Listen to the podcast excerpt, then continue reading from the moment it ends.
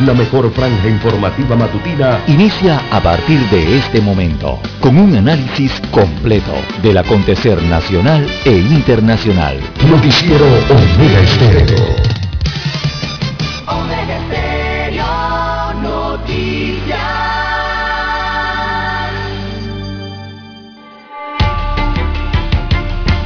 A continuación, los titulares, con los hechos que son noticias hoy.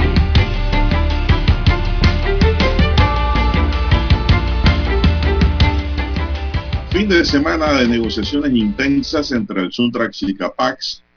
Un comité reducido de sindicalistas y empresarios sostuvo prolongadas reuniones todo el fin de semana para lograr una cifra satisfactoria para ambas partes en el conflicto. Hasta hace aproximadamente dos horas se llegó a un acuerdo, según se nos informa, pero no se ha dado detalles. Por lo tanto, la Suntrack suspende huelga programada para este lunes. Así que pues ya hay acuerdos. Recordemos que el Suntrack dijo que si no había acuerdo, bueno, la huelga iba. El fin de semana el presidente se reunió con directivos de la CAPAC. Primero lo hizo con el Suntrack. Luego se fueron a la mesa de negociación hasta altas horas de la madrugada de este lunes. Y según se nos informa, se logra un acuerdo. Me imagino que durante el día estarán detallando los puntos en donde pues no había acuerdo y que han logrado encontrar un equilibrio. También tenemos que detectan incremento en la falsificación de documentos públicos en Panamá. Así es, las cartas de trabajo, las cédulas de identidad personal, diplomas de universidades son algunos de los documentos más falsificados en Panamá. El país se cambia involucrándose no en redes sociales, sino participando, dice el líder del partido Movimiento Otro Camino, Ricardo Lombana, que ayer pues hubo un ejercicio para escoger a sus delegados, la elección interna del partido. También tenemos que OEA muestra interés en respaldar proyectos del Ministerio de Seguridad Pública. Panamá registra tres días consecutivos sin fallecimientos por COVID-19. Se detectan 159 nuevos contagios. También tenemos para hoy, señoras y señores, Panamá presenta nuevo modelo de turismo de aventura a todos los operadores estadounidenses.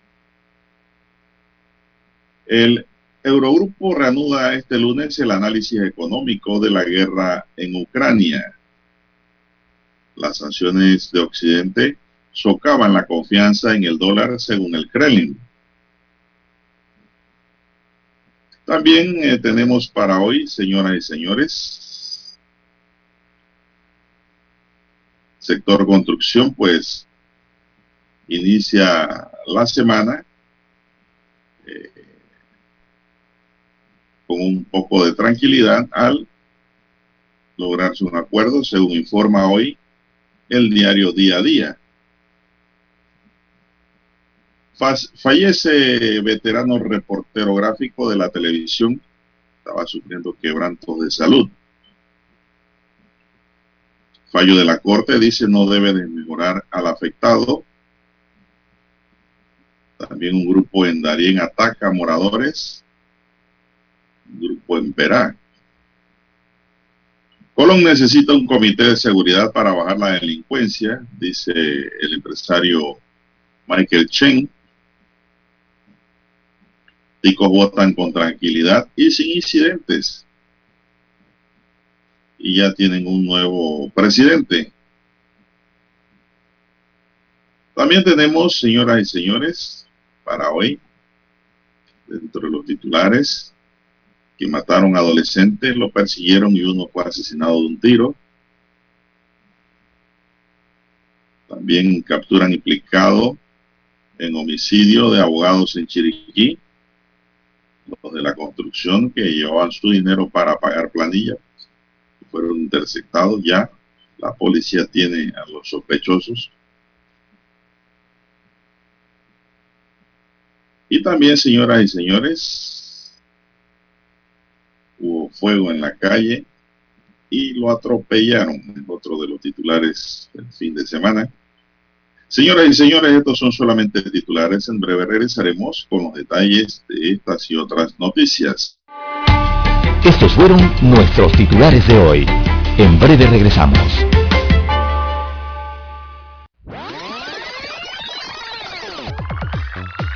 Omega Stereo tiene una nueva app. Descárgala en Play Store y App Store totalmente gratis. Escucha Omega Stereo las 24 horas donde estés con nuestra nueva app.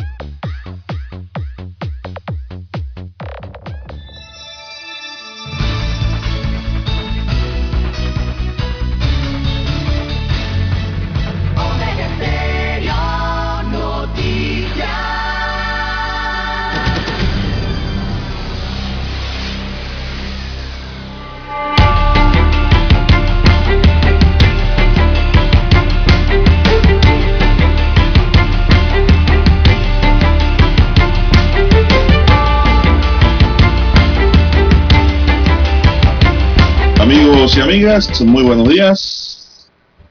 Hoy es lunes 4 de abril del año 2022. Avanza el año.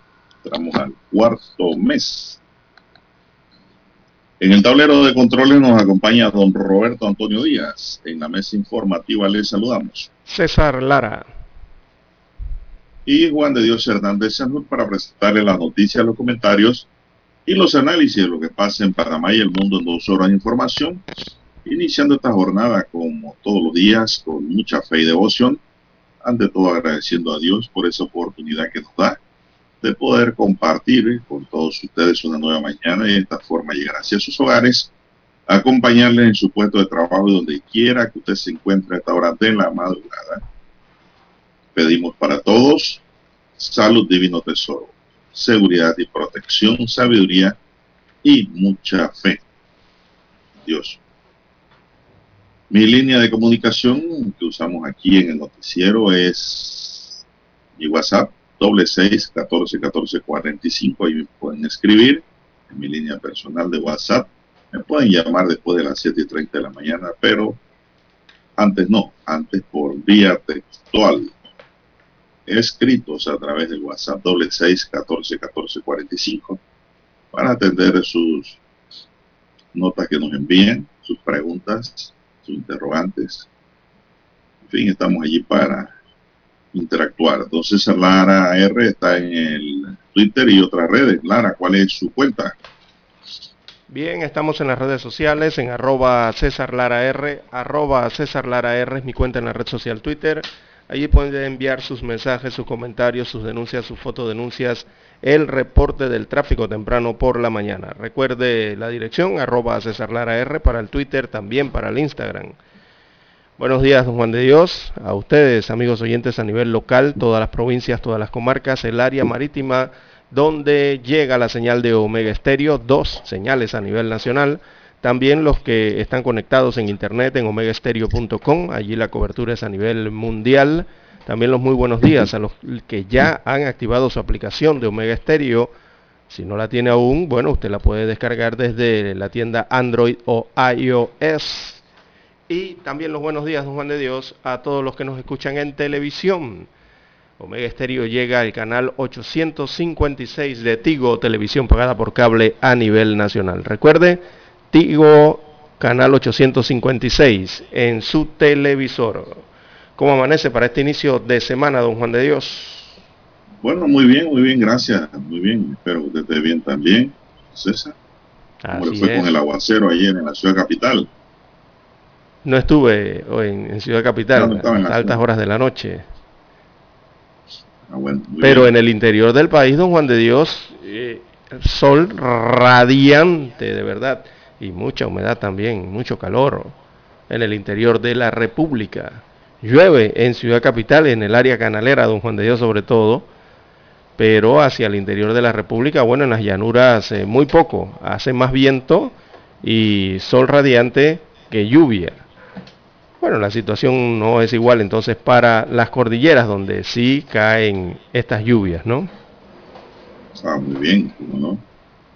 Bueno, entrando en materia informativa, don César, podemos adelantar ya a los amigos oyentes que hace un par de horas el Suntra dijo que suspendía el paro en razón de que pues encontraron un punto de equilibrio y de acuerdo entre ellos y la CAPAC luego de intensas negociaciones el fin de semana. No se conocen los detalles finales, eh, pero sí lo importante es de que, bueno, se le da tranquilidad a los conductores y transeúntes en el sentido de que eh, suspenden la huelga. Eh, pues en realidad creo que el diálogo es el que se impone, Lara, y en estos tiempos de, no estamos ni siquiera en pospandemia, sino todavía en pandemia. Eso no se ha levantado. Y creo que pues el diálogo, buen juicio se ha, se impuesto entre las partes, afortunadamente llegándose a un punto un punto de equilibrio, diría yo, entre las conversaciones. No conocemos los detalles, no sé si usted los conoce, eso es de última hora, don César, si usted lo busca también lo pudiera encontrar ahí para darle mejores informaciones a nuestros amigos oyentes. No, todavía se mantiene, se mantiene entonces eh, la situación de que no se han anunciado los detalles eh, de lo logrado o un acuerdo logrado entonces entre ambos eh, miembros, en este caso de la CAPAC y la Suntrax. Así que habrá que esperar a inicios de la mañana eh, las declaraciones de los dirigentes del Suntrax, que seguramente la van a estar dando temprano por la mañana hoy. Bueno, entrando en otra materia, mientras esperamos e investigamos más, Panamá registró 159 contagios con de COVID-19 y no se reportaron defunciones en las últimas 24 horas, lo que es bueno para el país, lo que hace un total de fallecimientos acumulados de 8.170 para una letalidad de 1.1% de acuerdo con el informe de la Dirección de Epidemiología del Ministerio de Salud. En el país existen 765.213 casos acumulados confirmados de COVID-19 los recuperados ascienden a 754.083 personas. De ellas son nuevos recuperados. Se aplicaron 4.641 pruebas para una positividad de 3.4. Así es, don César. Los casos activos suman 2.240. Hay 2.240 personas que padecen del COVID y que pueden contagiar. Evitemos contagiar. De ellos, 2.165 están en aislamiento domiciliario y 75 hospitalizados. Los que están en aislamiento se dividen en 2.141 en sus casas y 24 en hoteles. Los hospitalizados son 68 en sala y 7 en la unidad de cuidado intensivo. No sé si esa es la información que hay en términos generales sobre la situación del COVID en Panamá. ¿Tiene usted algo adicional? Sí, solamente recordar el 3.4, 3.4% eh, registra el país, así que se mantiene por debajo del 5% eh, recomendado por la Organización Mundial de la Salud. Entonces Panamá tiene bajo control en estos momentos la pandemia, 3.4%. Esperemos que siga bajando aún más. Don Juan de Dios. Hay que seguir eh, cuidándonos, don César. Hay que seguir con las medidas de seguridad porque el COVID está dando vuelta por allí. Y hay que seguir vacunándose. Así es, hay que seguir. Eh, no ha terminado. Sí, hay que seguir apoyando, apoyando al sistema eh, de salud, don Juan de Dios, la población tiene un rol importante en este sentido. Los hospitales, eh, recordemos, han hecho su gestión que ha sido bastante meritoria, ha sido voluntariosa, eh, gente que se ha entregado, gente generosa también y bueno, algunos hasta inmejorables, ¿no? el, trato y la atención que se ha dado en el sistema sanitario. eh, panameño frente a esta pandemia. Pero recordemos que en esto también hay que, hay que mantener eh, sobre todo este principio de anticipación ante las cosas, don Juan de Dios, ante las situaciones, ante los hechos. Y sabemos que el COVID-19 sigue allí y lo que hay es que anticiparnos para evitar que nos contagie, o por lo menos que sea un contagio masivo. Así que para eso están las herramientas eh, a disposición, que siguen siendo el distanciamiento social, don Juan de Dios, el uso de mascarillas, eh, recomendado, el que los quiera seguir utilizando en los exteriores, eh, también la vacunación, que es importante en ese sentido, y el lavado de manos, la buena higiene, la buena higiene de forma general, don Juan de Dios, no simplemente las manos. Así que son herramientas que sirven para mantener el cuerpo sano. Bueno, también vamos a una pausa, don Roberto. Usted me dirá, usted me informará si vamos a la pausa y volvemos. La mejor franja informativa matutina está en los 107.3 FM de Omega Estéreo, 530 AM. Noticiero Omega Estéreo presenta los hechos nacionales e internacionales más relevantes del día. 7.30 AM. Infoanálisis. Con entrevistas y análisis con los personajes que son noticia. De 8 y 30 a 9 y 30 de la mañana. Sin rodeos. Con Álvaro Alvarado. De lunes a viernes. Por Omega Estéreo. Para anunciarse en Omega Estéreo Marque el 269-2237. Con mucho gusto le brindaremos una atención profesional y personalizada. Su publicidad en Omega Estéreo. La escucharán de costa a costa y frontera a frontera. Contáctenos 269-2237. Gracias.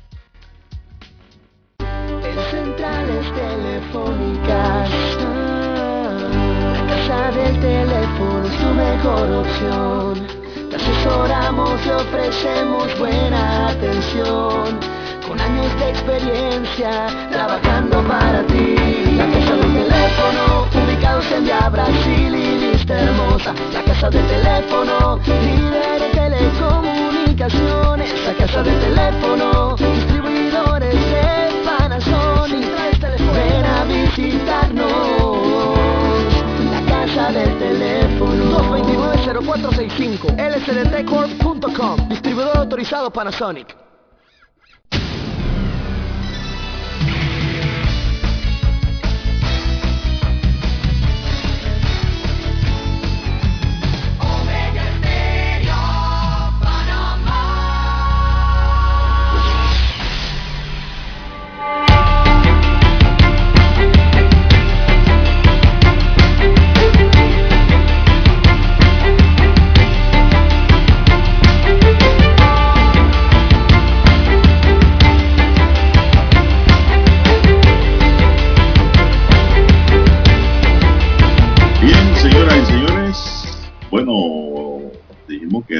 la vacunación y hay que dar las cifras para que la gente tome conciencia porque hay mucha gente nada más con una dosis, don Lara, y otros que ni se han puesto ninguna. Cuidadito con eso. ¿ah?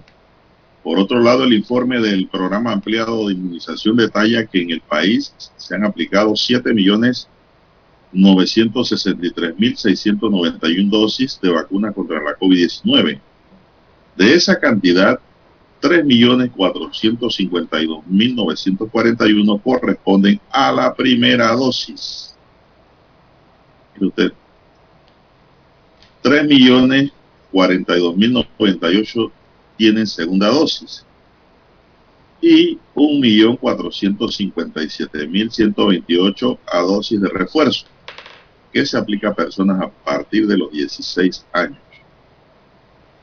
No se duerman en el laurel allí porque el COVID ha dado como una oportunidad que se actualicen con las dosis necesarias. Una dosis no es nada, don César. Y de eso muy poco hablan. Hay gente que cree que con una dosis están bien. No, una dosis no es nada. Se necesita por lo menos dos dosis, don César. La cobertura de la población meta a partir de los 5 años es 87% con dos dosis eh, con dos dosis de 76.6% y con refuerzo 46.4%. La cobertura de la aplicación de dosis en la población pediátrica de 5 a 11 años es de 50.9%, es decir, los padres sí están vacunando a sus niños. Lara, esto subió, mire, con 515.487 dosis colocadas. Ya muchos padres le han colocado su, han dado la autorización de poner la segunda dosis a los infantes, pues y no ha habido ningún problema, gracias a Dios, con esa dosis. Los niños, pues, están bastante protegidos, diríamos nosotros, con esas vacunas. El informe epidemiológico del aeropuerto también nos informa, recordemos que por ahí es donde entra, entran las cepas y se expanden. Mientras que en su informe de este domingo el Departamento de Epidemiología del MINSA señaló que en las últimas 24 horas ingresaron al país 4.904 personas, no se han detectado pasajeros positivos por COVID. Según este informe, se han detectado 2.391 pasajeros positivos de un total de 1.835.671 ingresados por el aeropuerto de Tocumen cuando retomó sus actividades en octubre de 2020. Esa es la información, don César, que tenemos sobre la materia. No sé si tienes algo más. Oh, completo el informe de don Juan de Dios. Simplemente eh, recordar las medidas de bioseguridad, don Juan de Dios, el virus sigue allí y que bueno, ya han pasado dos años, don Juan de Dios, más de dos años eh, con esta pandemia. El país está un poco, eh, considero, está mejor preparado, ¿no? Pero ahí hace falta ver qué ocurre entonces con este virus y con otros semejantes en el país. Esperemos que todo siga desarrollándose y, y todos sigan cuidándose de la mejor manera. Así es, son las 5.52 minutos. Bueno, ¿y cómo fueron las elecciones ticas, don César? En que ganó Chávez. Costa Rica, las elecciones fueron ayer. Bueno, las elecciones de Costa Rica, allí resultó Rodrigo Chávez, el nuevo presidente de eh, este país, hermano. Así que gana la presidencia de la República de Costa Rica eh, con un 52, casi el 53% de los votos en esa segunda eh, vuelta para las presidenciales de este año 2022, que han sido un gran reto para los dos candidatos, don Juan de Dios, muy reñida la elección. Así que Rodrigo Chávez es electo nuevo presidente y hay un cambio mm, bastante radical, ¿no? Eh, con este economista, porque es bastante polémico, él es conocido como un economista antisistema. Ese es Rodrigo eh, Chávez, nuevo presidente de Costa Rica, un presidente que prometió ser o hacer un cambio radical, pero en el contexto de la política local costarricense, ¿no? Por lo menos lo había anunciado de esa forma. Y bueno, ha arrancado ese cambio radical precisamente con su elección, con su victoria eh, a través eh, de su partido Progreso Social Democrático. Bueno, así vencen al Partido Liberación Nacional, que llevaba pues en andas a José María Figueres Olsen, quien ya fue presidente de ese país. Eh, y que quería pues nuevamente regresar al poder. Los costarricenses no se lo permitieron porque votaron por Chávez. Así es. Así es, el mandatario electo impulsó la unión inmediatamente. Costa Rica tiene una cultura democrática, don César, muy envidiable para el resto del mundo. Vamos a ver cómo acontece ahora con este presidente que dicen, como usted nos ha dicho, que es antisistema. Así es, en su primer mensaje llamó la atención, su primer mensaje eh, llamó la atención, don Juan de Dios, porque este mandatario electo inmediatamente impulsó la unión, hizo un llamado a la unión y, pidió el apoyo de la oposición directamente. Él envió un mensaje directo a José María Figueres y a todas las personas que votaron por él. lo felicitó eh, por su hidalguía y le pidió, como dijo a don José y a su partido, que trabajaran juntos les pido que nos unamos todos bajo el azul, blanco y rojo de nuestro símbolo patrio de la bandera, según agregó en parte de su discurso anoche el nuevo presidente electo Chávez. Así que habló directamente a los miles de costarricenses que votaron en esta segunda vuelta electoral, que estuvo bastante marcada por la abstención también, ¿no? Sí, señor. Bueno, eso ocurrió en Costa Rica, señoras y señores aquí tenemos una lamentable nota para los medios de comunicación, don César, y es que fallecieron dos camarógrafos.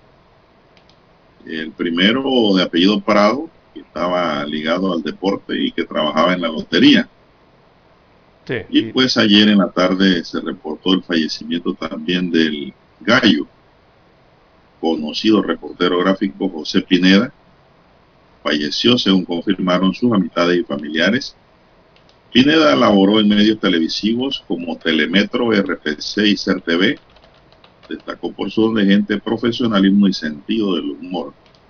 En redes sociales, pues inundaron los mensajes lamentando la pérdida irreparable de este gran comunicador, don César, y persona con quien compartí muchos años de trabajo.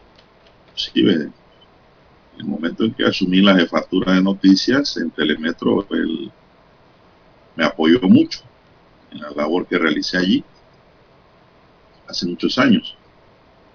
Inclusive, don César, en la calle trabajar con este señor era pasar un día divertido por el gran sentido del humor de este distinguido camarógrafo y paisano mío, porque era vergüenza.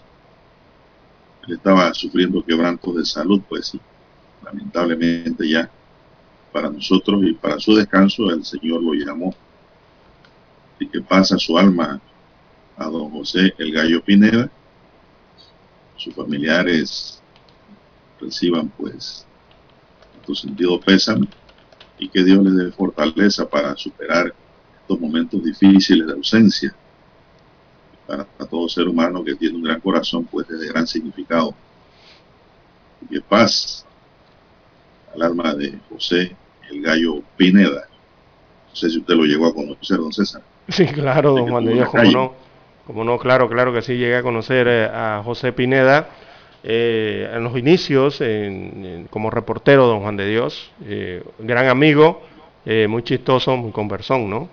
Y un profesional que, bueno, ayudaba sobre todo a los que estaban iniciando en esta carrera, don Juan de Dios, con consejos y le hablaba mucho, ¿no? Sobre cómo se desarrollaba el periodismo en Panamá.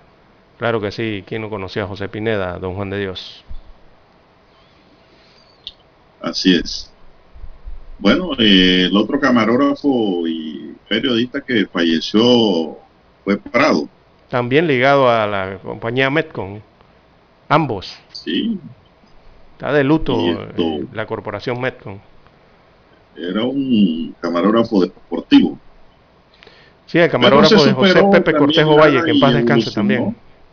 Y evolucionó a ser un comunicador social, ¿no? De, dejó la cámara y pasó a ser eh, eh, relacionista público. Porque al momento de fallecer, tengo entendido, trabajaba como jefe de información en la Lotería Nacional. Jefe de información y relaciones públicas. Pasa su alma también. Bien, son las 5.58 minutos, continuamos, seguimos luchando aquí, don César, en esta difícil y dura vida, pero si no es así, no es vida. así es.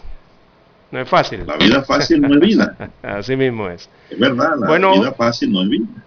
Don Juan de Dios, también eh, muere el hijo de un alcalde de Panamá, don Juan de Dios. El hijo del alcalde de Santa Isabel. Eh, murió y ahora su padre, el alcalde, está pidiendo una investigación por su muerte, ya que el, este hijo del alcalde le rociaron gasolina ahí en la provincia de Colón. Él tenía quemaduras en un 70% de su cuerpo. Él es de nombre Elvis Alomar Salazar, de 30 años de edad. Eh, luego de pasar entonces varios días en un centro médico privado en la provincia de Colón, falleció producto de esas quemaduras. El joven era hijo de Pablo Salazar, que es el actual alcalde del distrito de Santa Isabel en la provincia de Colón. cuando usted vaya a Isla Grande, a Palenque, bueno, para allá arriba, queda eh, Santa Isabel.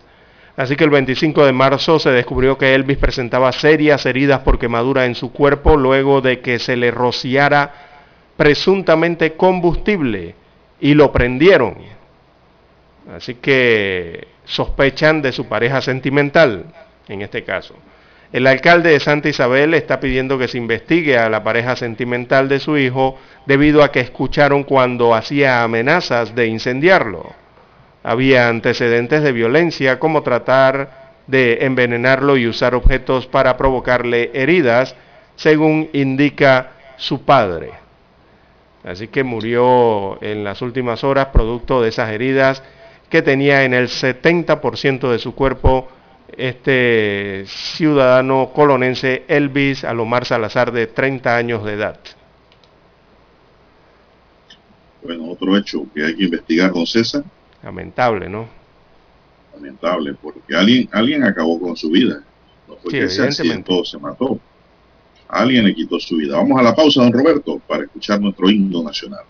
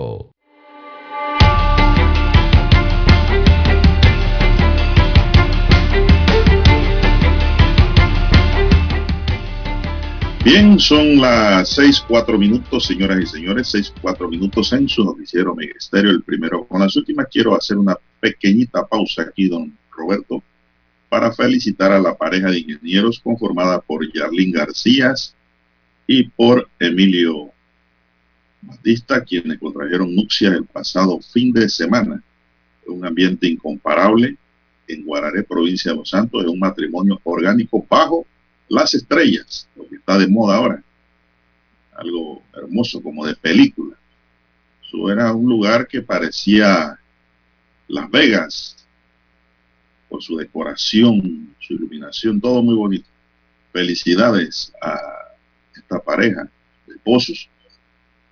Eh, así que pues felicidades para todos ellos y que Dios los bendiga, ¿no?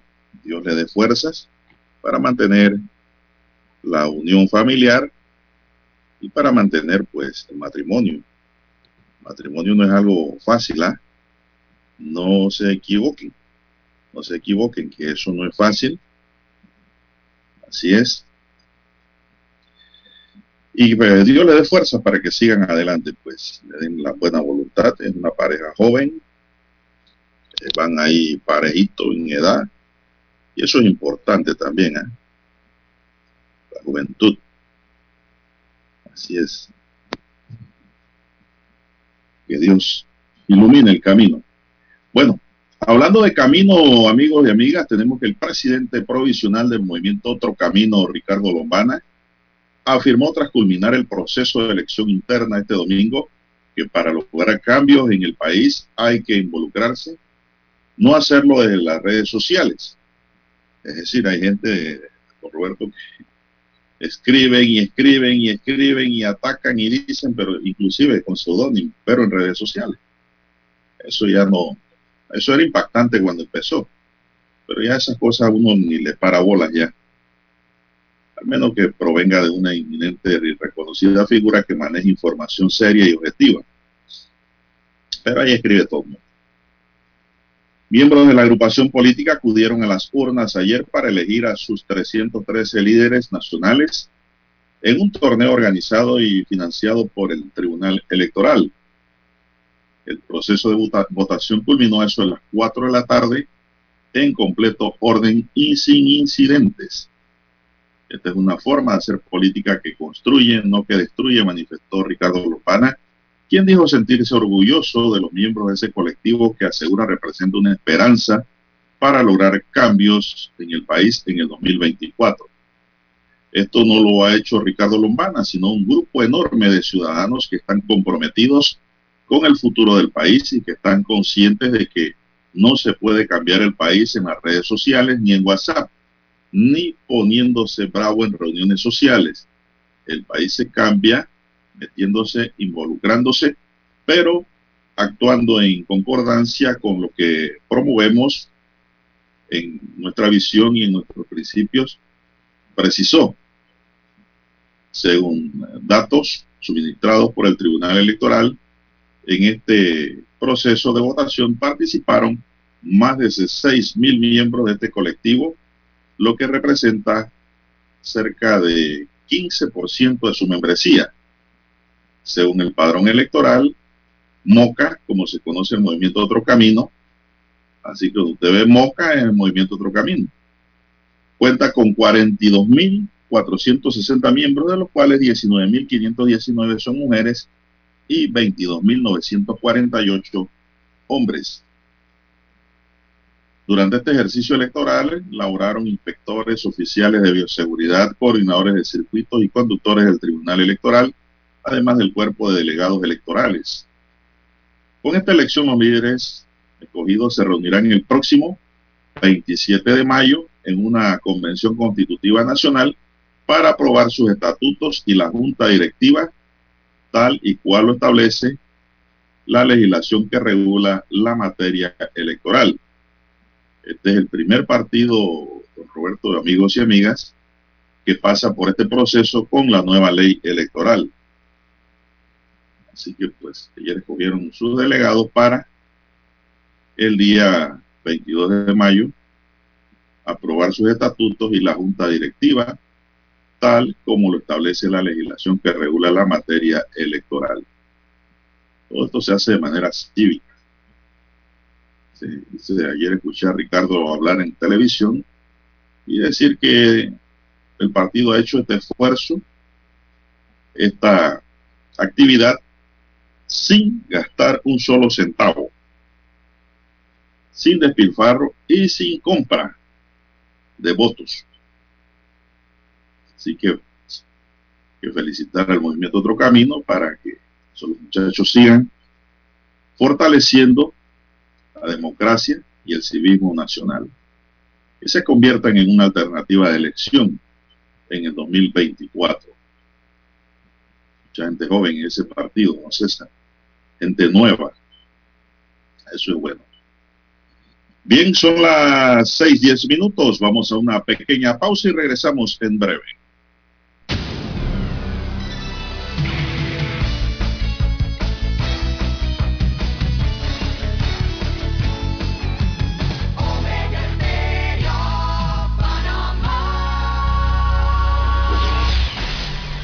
Desde Washington, vía satélite, presentamos Ciencia y Tecnología.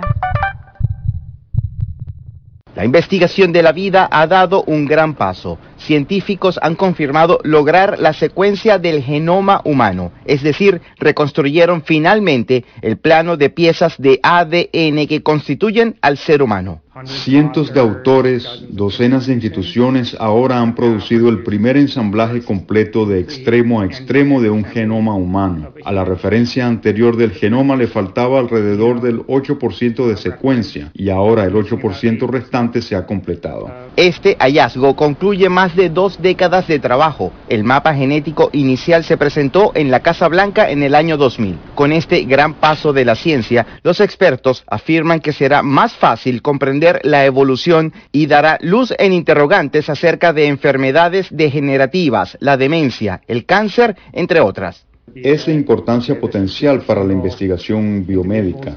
Podemos encontrar variación genética en esas regiones que contribuyen a enfermedades comunes y raras en las poblaciones humanas también podría volverse significativo para las pruebas genéticas clínicas. Sabes, tal vez tengas una variante en tu genoma en una de esas regiones que está causando enfermedades. El plano anterior de ADN humano estaba inconcluso por falta de capacidad de lectura en ciertas partes del genoma. Además del financiamiento del gobierno de Estados Unidos, este estudio cuenta con inversión privada. José Pernalete, Voz de América.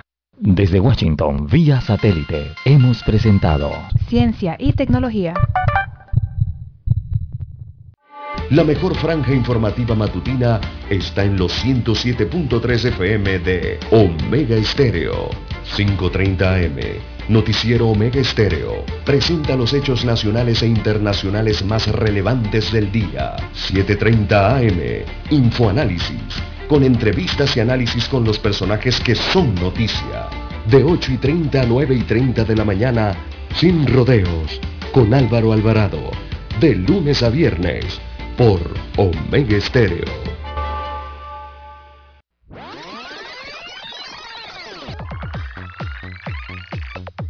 Omega Stereo tiene una nueva app. Descárgala en Play Store y App Store totalmente gratis. Escucha Omega Stereo las 24 horas donde estés con nuestra aplicación 100% renovada. Noticiero Omega Estéreo.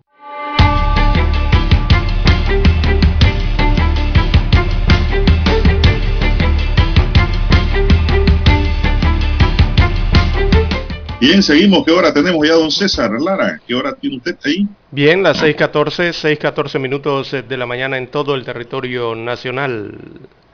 Bueno, un hombre de 39 años fue aprendido por la Policía Nacional de fin de semana por su presunta vinculación al doble homicidio del abogado Marvin Lino Lescano Quintero de 51 años y su socio Jorge Quintero de 55 años.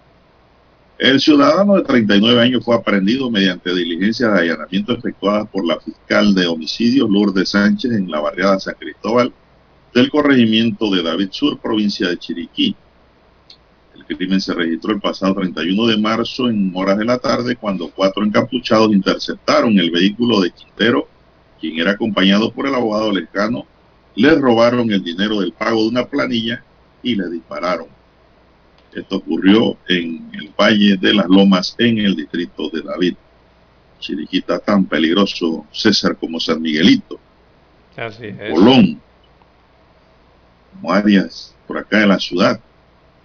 Oiga, antes uno va a Chiriquí, don César, yo recuerdo. Y usted andaba tranquilo por allí, sin ningún peligro, sin ninguna amenaza. Hoy día ya eso no se puede. Es tan peligrosa esta provincia como todo el resto del país donde siempre ha existido el crimen. Y esto, César, da tristeza porque no hay un lugar seguro y tranquilo donde uno ir. Ya, ser una reserva para la paz y la tranquilidad y para el paseo y para viajar en familia. Don Roberto, usted que viajaba a Chiriquí antes con toda la familia a pasear tranquilo, porque usted sabe que no hay problema de ningún tipo, pero hoy día ya hay que ir como el búho, mirando Con para atrás y para adelante, girando la cabeza. Usted sabe que el búho es el único, es el único animal, la única ave que puede mirar para atrás como mirar para adelante. Así mismo hay que andar allá en Chiriquí ahora. Lamentablemente, pues estamos así, ya se dañó la cosa. Bien, las Son las 6, seis y 16 minutos, de la mañana. Bien, don Juan de Dios, el día de hoy eh, funcionarios de la Lotería Nacional de Beneficencia eh, van a protestar y van a protestar eh, También. en la, exigiendo entonces el pago de bonificaciones. Estos funcionarios afirman que funcionarios de otras instituciones sí recibieron y ellos no recibieron su parte o su bono. Entonces quieren sus bonos los funcionarios de la Lotería Nacional de Beneficencia. Esto ante la falta de respuesta por parte de las autoridades de esta institución, entonces se abocarán a esta manifestación el día de hoy, lunes 4 de abril.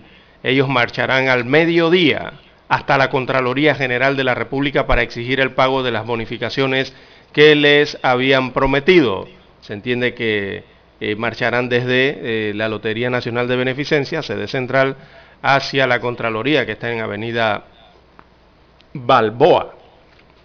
Así que uno de los dirigentes eh, de estos funcionarios manifestó que según la directora de la entidad, Gloriela del Río, o Glorieta del Río, envió Gloriela. el 30 de marzo un documento de viabilidad a la Contraloría, pero esto a un día de que culminar el mes eh, no se ha hecho efectivo el pago entonces eh, que habían acordado en reuniones anteriores donde se comprometían a hacerlo efectivo a partir del primer trimestre del año 2022. Así que la administración de la Lotería eh, Nacional de Beneficencia sí les prometió y les estaba gestionando el pago, a pesar de la decisión en diciembre pasado, recordemos, de la Contraloría General de la República que a través de una circular prohibió el pago de las bonificaciones y de todos estos eh, eh, recursos adicionales por motivo de la pandemia, recordemos. Dicen los funcionarios de la Lotería Don Juan de Dios que este año a aduanas se les va a pagar porque fueron a un paro. No queremos ir a paro, dicen los de la Lotería, pero nosotros vamos a hacer una manifestación. Señor Contralor, usted tiene una nota que le llegó el 30 de marzo, por favor remita la, o remítala lo más pronto posible. Expresaron entonces los dirigentes de los funcionarios de la Lotería. Quieren su bono. Pero sea el bono de que de diciembre. Del año, sí, de diciembre del año pasado. ya ese presupuesto no hay. Bueno, pero no sé qué trámites estarán haciendo ellos. Bueno, Desde- dice que van a seguir peleando y luchando por sus derechos. Bueno, esto, el tema es que la lotería genera también dinero, Lara, al igual que aduana. Ahí le doy un punto, ¿no? Y bueno, eso, eso se suspendió, Lara, fue por el tema de la pandemia, ¿no? Sí, Eso pero no hay que, enten- significa que se sí, hay que quitado enten- de- hay que de entender que estos son los funcionarios, estos no son los billeteros. ¿ah? No son los no, funcionarios. No, no, los billeteros, otra cosa. Funcionarios de la lotería.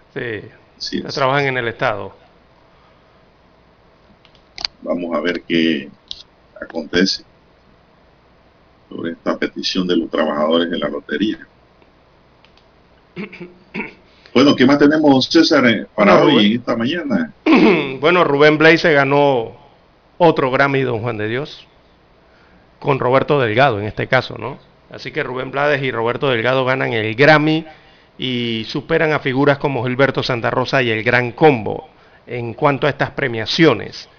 Eh, ellos triunfaron así con Salsa Wing como mejor álbum latino tropical tradicional en los Grammys. Así que lo, ¿eh? junto a la orquesta de Roberto Delgado, eh, Rubén Blades se lleva entonces este premio que fue entregado este domingo 3 de abril en la edición 64 de los premios Grammys 2022. Eso se lo entregaron allá en el MGM Grand Garden Arena de Las Vegas, Nevada. Así que los panameños competían eh, contra figuras como Gilberto Santa Rosa, el Gran Combo de Puerto Rico, Aime Nubiola y Tony Zucar. Resultaron ganadores los panameños. Así que otra distinción más que se recibe a nombre de Panamá, don Juan de Dios. En esa, en esa actividad, don César, el cantante cubano-canadiense Alex Cuba, el, el puertorriqueño Bad Bunny y el colombiano Juanes se alzaron también con un premio Grammy en la categoría latina anunciados durante la antesala de la gala que premia la mejor industria musical. Alex Cuba, de 48 años, triunfó con Mendo, que se llevó el gramófono al mejor álbum de pop latino al derrotar a estrellas de la talla de Camilo y Selena Gómez. Imagínense, se ganó a Camilo que está pegado. Entonces, en la música urbana. El músico cuyo nombre verdadero es Alex Fuente o Alexis Fuente, Fuentes, perdón, no Fuentes, Fuentes de Pastar, Alex, Alexis Puente, ya había conquistado cuatro premios Grammy Latino, incluyendo el de Mejor Nuevo Artista para el 2010. La 74 edición de los premios Grammy comenzó con la tradicional antesala del domingo del MGM Garden Arena de Las Vegas durante el evento previamente fueron anunciados los ganadores de la mayoría de, los de las 86 categorías, incluidas las que permitían a la música latina, allí donde se pegó don Rubén Blake. El reggaetonero, su favorito, don César Bad Bunny, quien recientemente anunció su retiro, venció a sus pares G Balvin, a Carol G, que está muy pegadita la chica, a Cali Ushi y a Raúl Alejandro para hacerse con el Grammy al mejor álbum de música urbana. Juanes sumó otro premio a su carrera como origen que se impuso al mejor álbum de rock latino o alternativo, dejando en el camino a fuertes competidores como el español eh, C. Tangana y a la argentina Nati Peluso. El álbum A mis 80 del fallecido astro mexicano Vicente Fernández se llevó el póstumo, sí. El gramófono al mejor álbum de música regional mexicana y Sal Swing de Rubén Blade y Roberto Delgado, como ya usted dijo, conquistó el trofeo al mejor álbum tropical latino. Actividades del mundo artístico, don César, pues que también hacen noticia esta mañana de lunes. Son las 6.23 minutos. Buenos días, Panamá. Bien, las 6.23 minutos de la mañana en todo el territorio nacional. Eh, también el día de ayer, don Juan de Dios, el monseñor José Domingo Ulloa eh, se mostró indignado y dijo en su emilía, no se dejen engañar. Y esta indignación viene por el tema, don Juan de Dios, el obispo de Panamá advirtió sobre personas inescrupulosas que están pidiendo dinero a nombre de la Iglesia Católica, supuestamente a beneficio de una niña que necesita una intervención quirúrgica. Así que en su homilía de ayer domingo, transmitida a nivel nacional por cadena de televisión y de radio, El monseñor dijo que podría tratarse de una banda de crimen organizado. De acuerdo con Ulloa, los estafadores envían notas con número de cuenta bancaria para que les depositen y, den el y dan el nombre de la niña, sus generales y su supuesto padecimiento. Eh, padece de insuficiencia renal, supuestamente. Dijo el monseñor, esto es robar.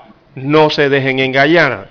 Jamás la iglesia pide dinero a cuentas personales. Nuestras donaciones, donaciones son siempre a la institución denominada Iglesia Católica, declaró el monseñor ayer. Así que Ulloa dijo no entender cómo para sacar una cuenta los bancos piden tanta información y a estos delincuentes se les hace sencillo y no los pueden sacar de circulación. Fue lo que dijo ayer el monseñor, eh, muy indignado por esta situación y también admitió que lo que más le molesta es que acaban así con la buena voluntad de quienes están motivados en aportar y ayudar a los demás y ayudar a la iglesia. ¿Qué tal si en realidad hay una niña con esta condición que necesite ayuda? Cuestionó el monseñor. No caigan con estos estafadores que se aprovechan del momento y de la buena voluntad, reiteró, tildándolos de fascinerosos. Fue alto y claro entonces el mensaje de ayer en la homilía eh, transmitida a nivel nacional. El monseñor dijo algo muy cierto y que me llamó la atención. si usted va a un banco ahora mismo, don César, y usted quiere abrir una cuentita, le ponen miles de trabas. Miles de trabas. Porque es una cuentita.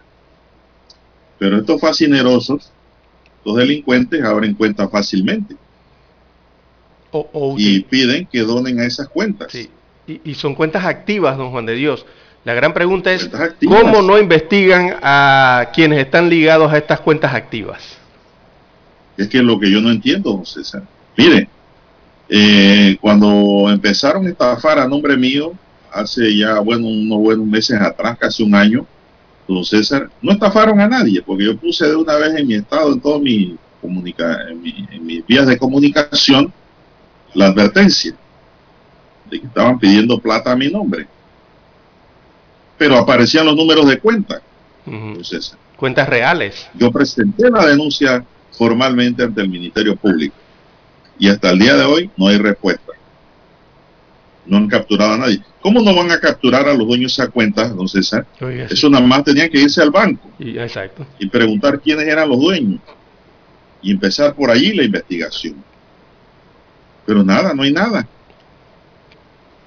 Este país es extraño. Aquí suceden cosas increíbles. Aquí la gente que trabaja y suda de verdad la gota gorda para conseguir un real y tratar de ahorrarlo problema Sí, sí, sí. Es, increíble, ¿no? Es increíble cómo personas deshonestas... Abren las puertas y, y, queda ahí la plata circundando. Sí, exacto. Porque... piden donaciones y, no pasa nada. Tiene usted toda la razón y el monseñor don Juan de Dios, porque ¿cómo es posible que estas personas deshonestas lleguen a esos límites y, no puede identificárseles? si los dineros son acreditados a cuentas bancarias donde alguien debe aparecer como beneficiario. Si uno cuando va y abre la cuenta, uno firma su nombre, ¿no? Con cédula, dirección, con todos los datos, ¿verdad? Entonces, ¿cómo, cómo no se les puede investigar?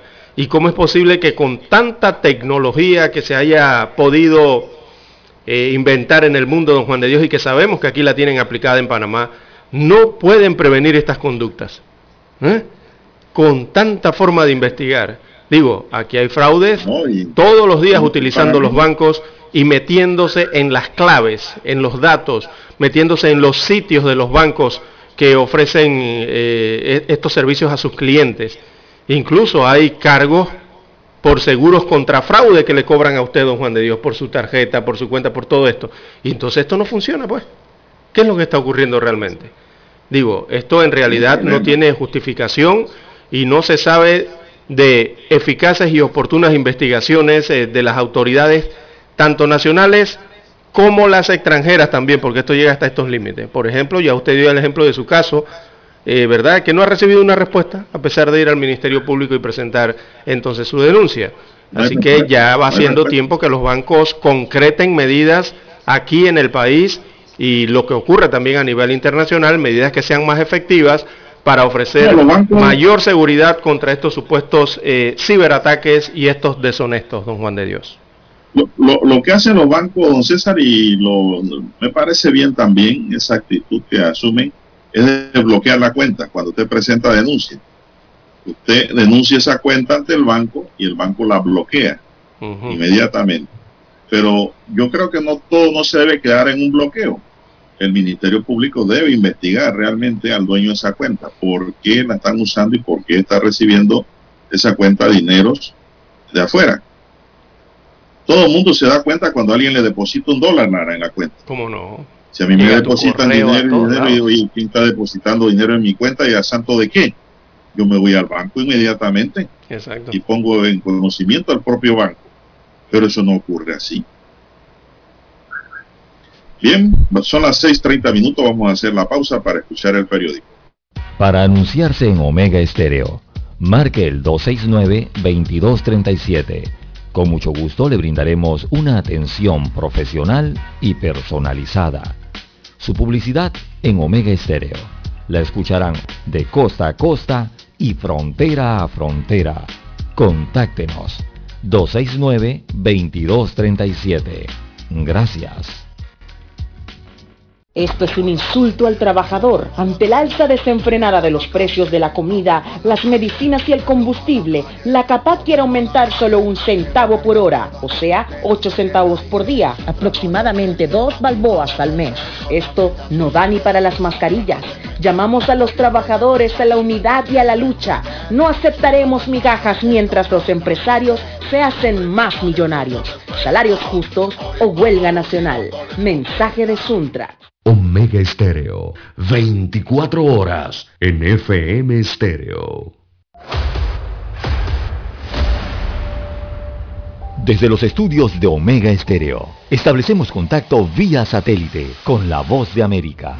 Desde Washington, presentamos el reportaje internacional.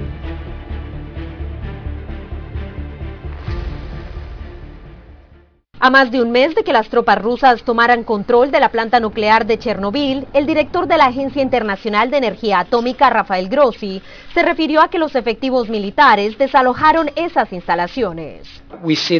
Vemos esto, por supuesto, como un paso en la dirección correcta. Vamos a estar allí muy, muy pronto, porque en Chernóbil hay mucho trabajo por hacer. Las declaraciones de Rossi se dan tras su viaje a Ucrania y Rusia, donde habló con funcionarios gubernamentales. Rossi dijo que funcionarios diplomáticos ni nucleares de Rusia le dieron detalles de por qué las fuerzas rusas abandonaron Chernobyl. La situación general de radiación alrededor de la planta es bastante normal. Hubo un nivel relativamente más alto de radiación localizada debido al movimiento de vehículos pesados en el momento de la ocupación de la planta. Y aparentemente este podría haber sido el caso nuevamente durante su salida. Entonces, escuchamos sobre la posibilidad de que parte del personal esté contaminado, pero no tenemos ninguna confirmación al respecto. Mientras tanto, el embajador adjunto de Rusia ante la ONU, Dmitry Polyansky, continúa acusando a Estados Unidos. Las actividades biológicas militares de Estados Unidos en el territorio de Ucrania son una violación de la Convención de Armas Biológicas. La administración Biden ha alertado de la posibilidad de que Rusia use pretextos para lanzar un ataque químico o biológico en Ucrania en el contexto de la guerra que ha generado la peor crisis humanitaria en Europa desde la Segunda Guerra Mundial. El próximo martes, el Consejo de Seguridad de las Naciones Unidas se reunirá nuevamente bajo la presidencia del Reino Unido para abordar el tema de la guerra en Ucrania. Se espera que el secretario general Antonio Guterres sea quien entregue el reporte. Celia Mendoza, Voz de América, Naciones Unidas. Escucharon vía satélite desde Washington el reportaje internacional.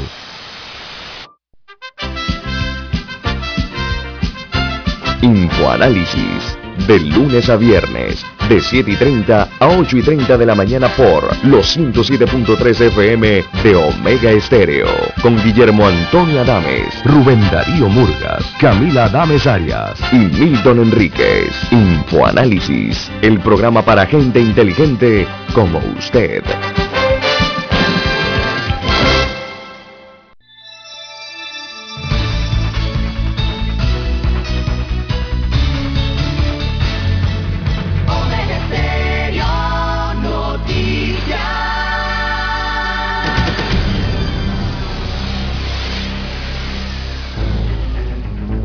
Las noticias impresas en tinta sobre papel. Con ustedes. Escuchando el periódico. Los titulares de las primeras planas de los diarios estándares de circulación en Panamá.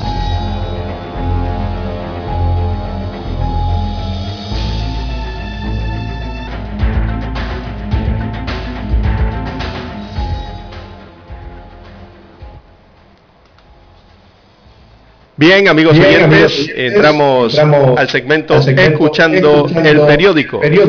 Así que arrancamos con los titulares del diario La Estrella de Panamá.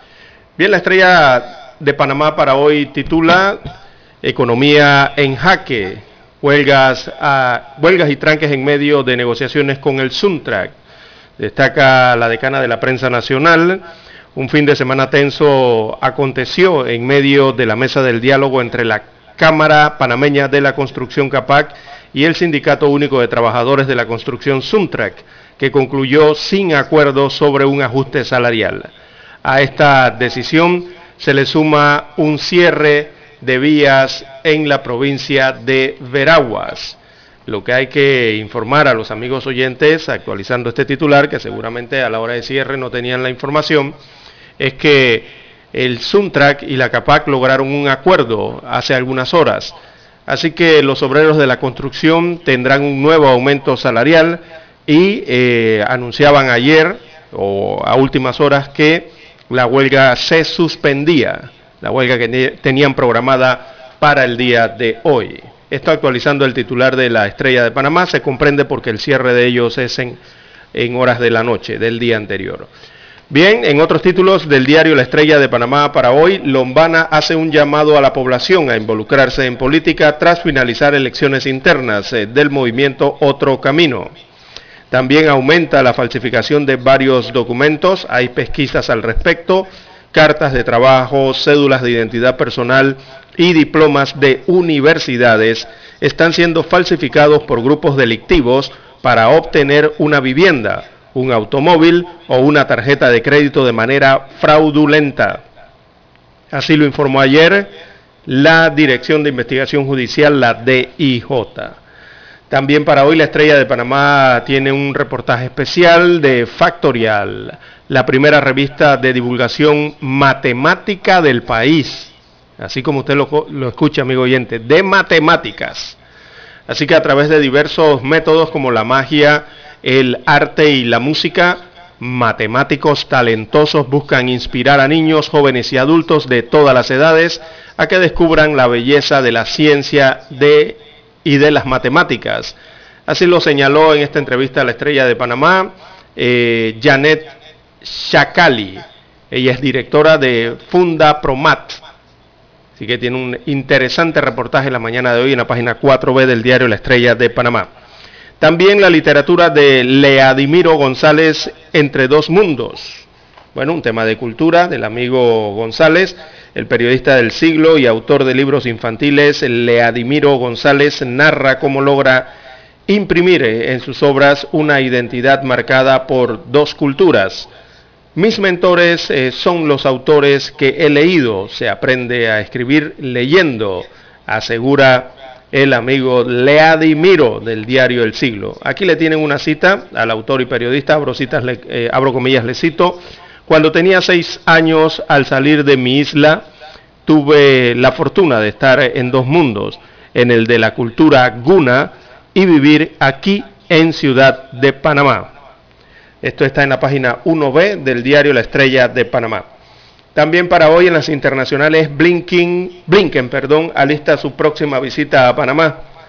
Así que la canciller eh, panameña Erika Moines anunció este lunes o este fin de semana que el secretario de Estado de los Estados Unidos de América, Anthony Blinken, aterrizará en Panamá dentro de dos semanas y media para participar en una reunión regional donde se abordará el tema migratorio y en la que participarán varios cancilleres de América Latina, según confirmó a los medios el día de ayer. La fotografía principal del diario La Estrella de Panamá la titulan precisamente La fotografía se toma el espacio público.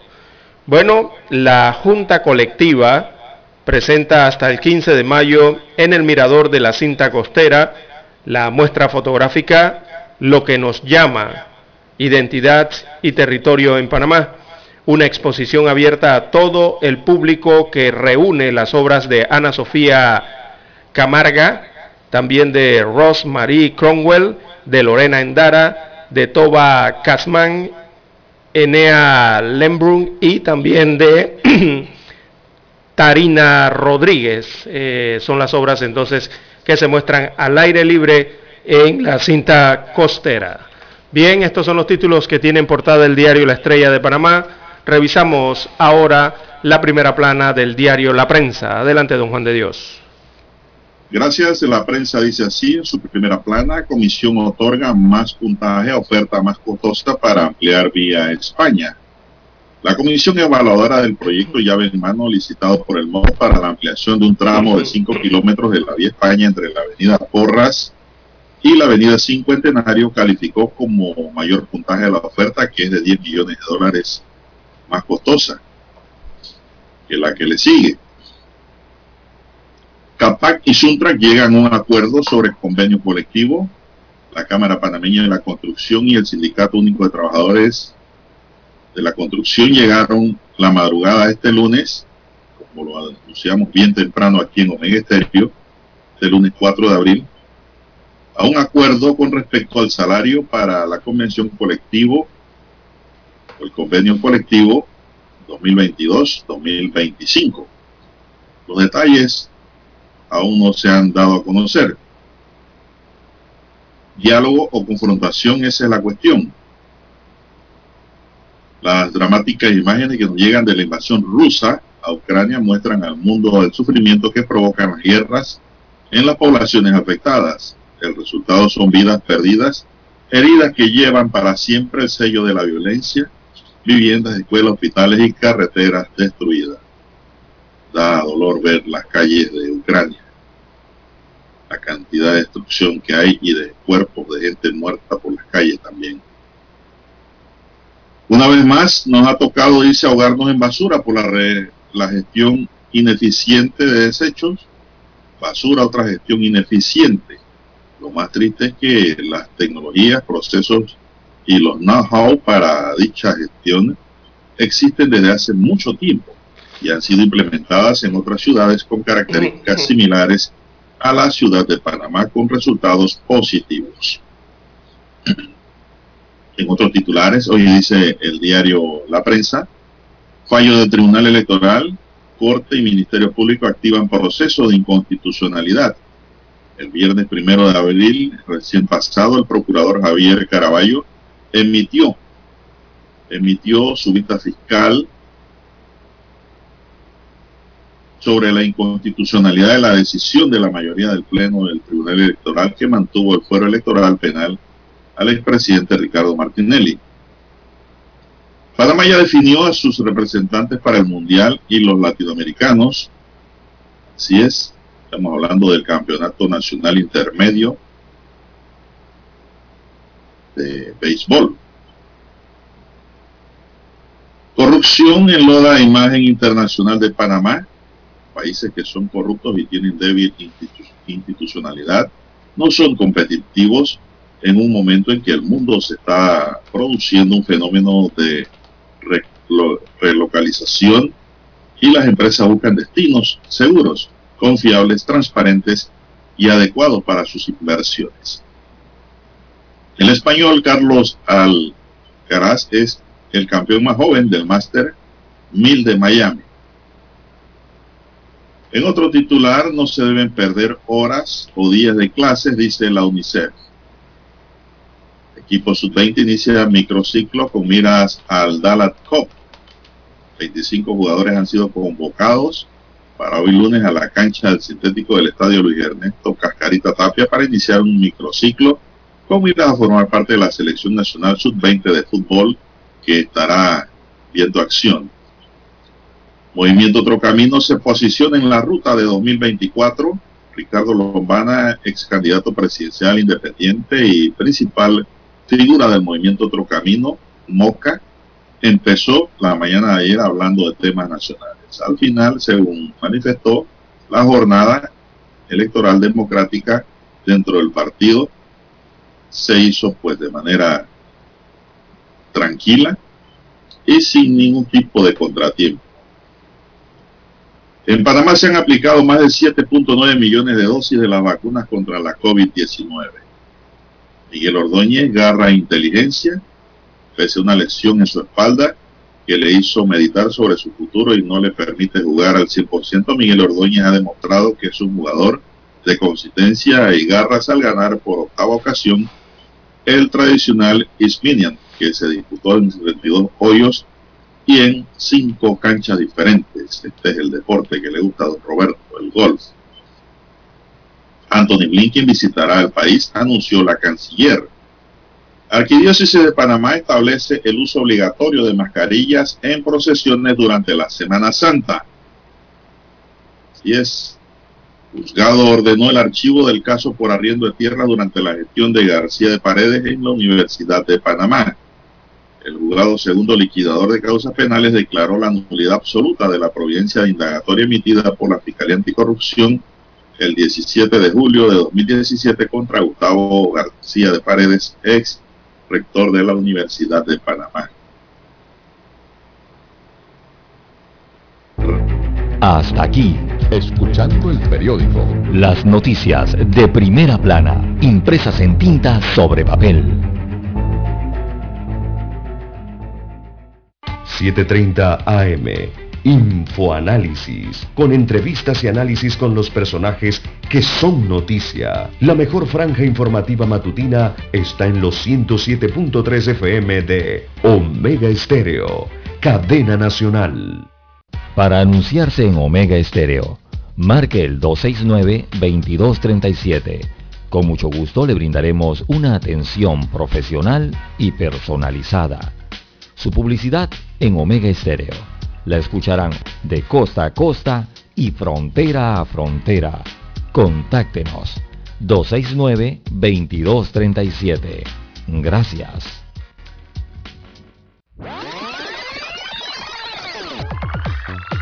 Omega Stereo tiene una nueva app. Descárgala en Play Store y App Store totalmente gratis. Escucha Omega Stereo las 24 horas donde estés con nuestra nueva app. Noticiero Omega Estéreo. Desde los estudios de Omega Estéreo, establecemos contacto vía satélite con la voz de América. Desde Washington, presentamos el reportaje internacional.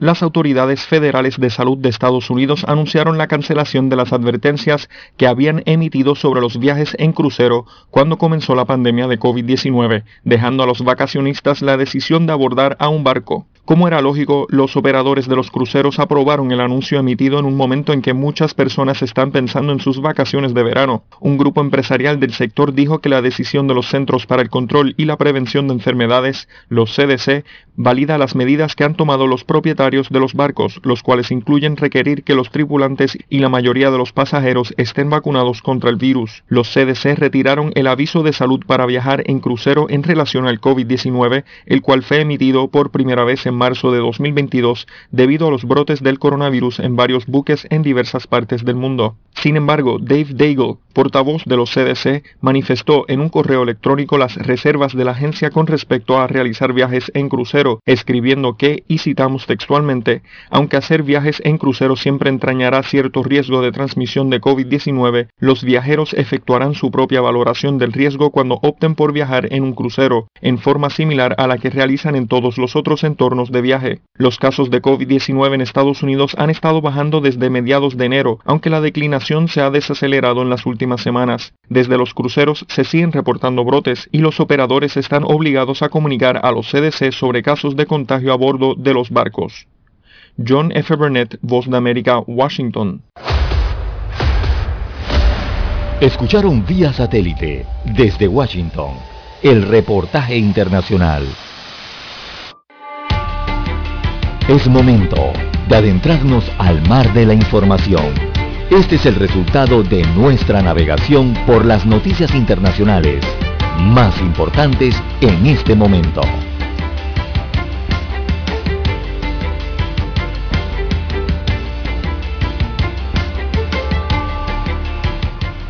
Bien, don César, son las 6:48 antes de entrar en las pinceladas internacionales. Tenemos que no hay huelga, se llegó a un acuerdo esta madrugada entre Suntra y Capac. No hay huelga por parte de los trabajadores del Suntra hoy lunes. El ajuste salarial, según lo que nos llega aquí, queda de la siguiente manera. Allá hay más detalles sobre lo acordado. 28 centavos en cuatro años para el ayudante general. 40 centavos en cuatro años para los trabajadores calificados y 32 centavos en cuatro años para los principiantes, indicó Saúl Méndez, secretario general del SUNTRAC. Esa es la información pues, detallada de los acuerdos alcanzados esta madrugada con la CAPAC, donde ambas partes han hecho un gran esfuerzo para evitar una huelga como la ocurrida en el 2018 que duró 30 días, en donde nadie ganó, todo el mundo perdió. por ese lado, César, eh, sabemos que las partes en la mesa hicieron sus mejores esfuerzos y lograron pues un acuerdo. Así es. Vamos a las escenas internacionales, don César. ¿Qué está ah, ocurriendo? Eh, bien, don Juan de Dios, eh, luego de este acuerdo se suspende la huelga. Hay que recordar eso precisamente, ¿no? Que la huelga está suspendida. Esa huelga estaba pactada para las 7 de la mañana, don Juan de Dios, y ha sido suspendida. Bueno, eh, a nivel internacional eh, tenemos que en Ecuador se registran al menos 19 fallecidos. Eh, dejan enfrentamientos entre reos en cárcel de Cuenca. Así que esto ocurrió en Sudamérica. El número de reos fallecidos en estos enfrentamientos de ayer domingo en la cárcel andina de Cuenca. Esta cárcel está situada hacia el sur del Ecuador. Eh, la cifra de fallecidos ascendió a 19 según la Fiscalía General del Estado. Hasta el momento los equipos de la Fiscalía y Criminalística de la Policía han podido confirmar que son 19 personas eh, privadas de libertad fallecidas en el centro de privación de la libertad El Turi, eh, así se le llama la cárcel de Cuenca. Eh, de su lado, el ministro de Gobierno, Patricio Carrillo, informó que trasladaron al centro forense cinco cuerpos mutilados y otros ocho, otros ocho cuerpos completos. Así que se confirmó que con 200 miembros de las Fuerzas Armadas y 800 de la policía eh, lograron finalmente tomar el control de la cárcel donde ocurrieron los enfrentamientos que también dejaron varios heridos, entre ellos cinco en condiciones graves. Así que hasta armas de fuego se utilizaron en ese amotinamiento. Bien, don César, en Costa Rica se eligió este domingo presidente en una segunda vuelta en la que, como en los comicios de febrero, se registró un alto índice de abstención. Según pues los resultados preliminares del Tribunal Supremo Electoral, hacia las 22 con 14 minutos, con el 89.05 de la Junta procesada, Rodrigo Chávez lideraba la carrera con un 52,9% de los votos. Su contrincante, José María Figueres, llevaba 47,1% de los votos. El abstencionismo en el país centroamericano llegó hasta el 42,85% poco más de 3.5 millones de costarricenses estaban citados para votar en la segunda vuelta presidencial que determinaría el sucesor del actual presidente Carlos Alvarado Quesada del partido Acción Ciudadana. Quesada no compitió en estos comicios porque la constitución costarricense no admite la reelección. Pero, según los informes que ya tenemos y como le damos a conocer, el Tribunal Supremo indica que Rodrigo Chávez será el nuevo presidente de Costa Rica. Así es, recordemos que, que Chávez, Chávez eh, trabajó o sirvió brevemente al gobierno de Alvarado. Eh, recientemente él se había eh, visto envuelto en un escándalo de acoso sexual que le costó el puesto en el Banco Mundial. Pero fue la sorpresa, entonces fue la sorpresa en la primera ronda electoral en febrero y ahora vence eh, por el casi el 53% a José María Figueres eh, del Partido Liberación Nacional. Eh, Figueres reconoció al poco tiempo su derrota, don Juan de Dios. Eh, ya llevaban los sondeos y se habían dado cuenta que no iban a vencer a Chávez.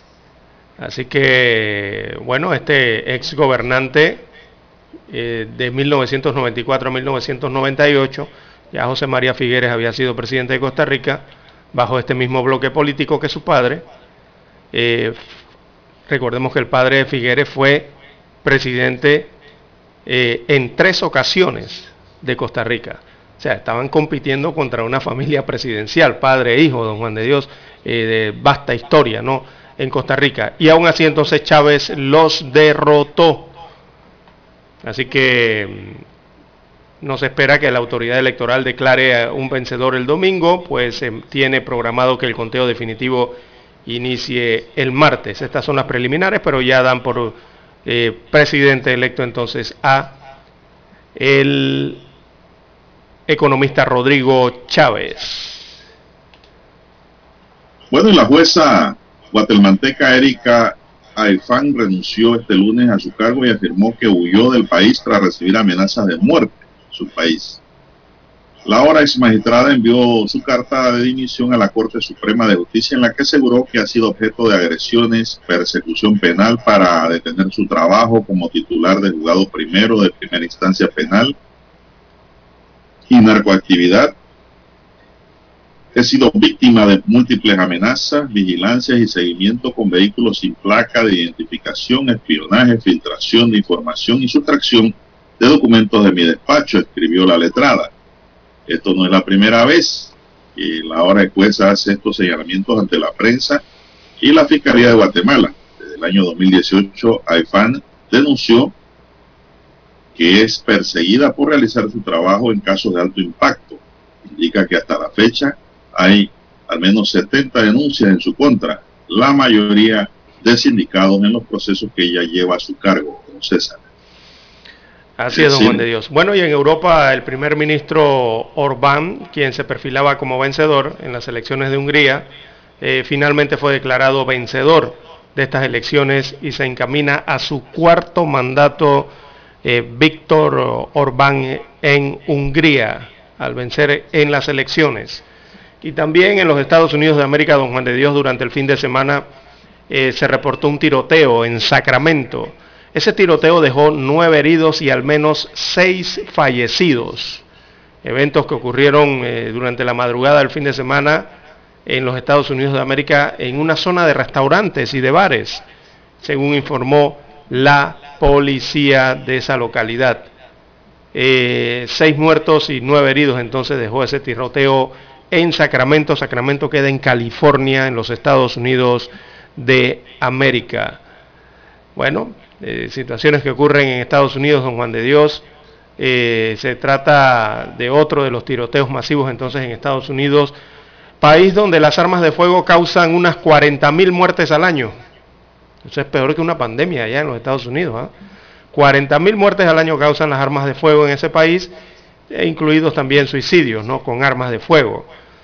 Eh, se calcula que en los Estados Unidos de América un 30% de los adultos norteamericanos o estadounidenses en este caso eh, han dicho poseer al menos un arma de fuego, según las encuestas que se realizan en los estados. Así que mucha arma en las casas y en manos de los ciudadanos. Y bueno, después bueno, y don César, ocurren estas ¿Alguien más participó en los Grammy? En los Grammy latinos, ¿no? Y es, que el presidente de Ucrania, Volodymyr, eh, Volodymyr Zelensky, protagonizó un momento conmovedor en la 64 entrega anual de los premios Grammy el domingo. Zelensky ofreció un discurso que comenzó así, la guerra que es más opuesto que la música. El silencio de las ciudades en ruinas y la gente muerta. Nosotros, niños, dibujaron, nuestros niños dibujaron cohetes en picada, no estrellas fugaces, dijo a más de 400 niños que resultaron heridos y 153 niños murieron y nunca los veremos dibujar, dijo Zelensky. Zelensky ha sido franco con la detención y pues de algunos países con el apoyo internacional, pero también con aquellos que le han dado el apoyo para su país desde que fue invadido por las fuerzas militares en febrero. Así lo relacionó con la entrega de los Grammy, la noche más importante de la industria de la música. La guerra no nos permite elegir quién sobrevive y quién permanece en silencio eterno, dijo Zelensky que participó en ese evento internacional, no se sabe. Siete en punto de la mañana, vamos a hacer la pausa y volvemos.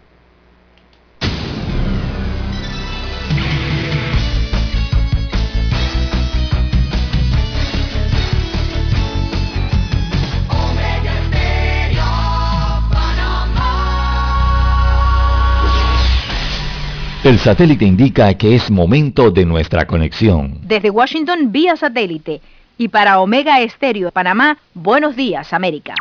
Buenos días América, vía satélite desde Washington.